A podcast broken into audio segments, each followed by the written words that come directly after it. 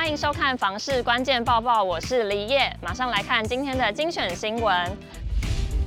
作家黄大米拥有不少房地产的相关经验，近日他就在脸书粉砖上提醒大家，如果旁边是空地的房子，千万不要碰；而如果旁边是老房子的话，也要小心。一起来看看他遇到了什么样的状况吧。黄大米表示，目前在高雄住的地方是前年买的，当时为了回南部定居，搭上台积电热潮，炒热中古屋市场，以至于当下看到有三面采光的房子，就立刻买了。不料前阵子碰到令人烦心的事情，黄大米住家隔壁被拆成空地，他担心万一未来盖超高大楼，自家的景观跟采光岂不是全毁？因此他提醒，若住家旁边有空地，千万别买，你的永久栋距就可能变成能跟邻居握手的悲剧。黄大米也说，其实当初买房时，旁边并不是空地，而是老旧独栋房屋。但自己千算万算，也没有料想到房子会拆掉。他甚至目测空地的容积率，猜想能够盖多高。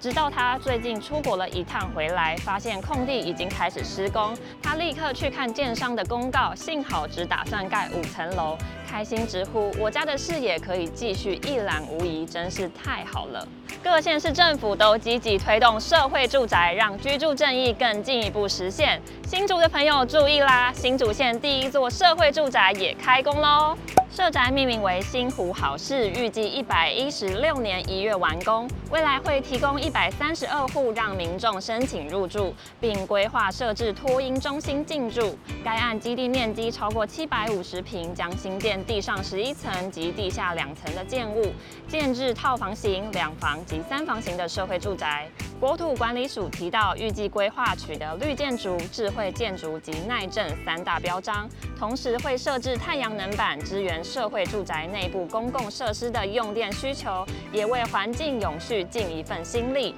看房市关键报报，可以了解现在的房市情况如何，买房卖房的知识还有新闻，我们都会帮您整理。所以现在就赶快按下面那个订阅按钮，帮我们订阅一下。我们下次见喽！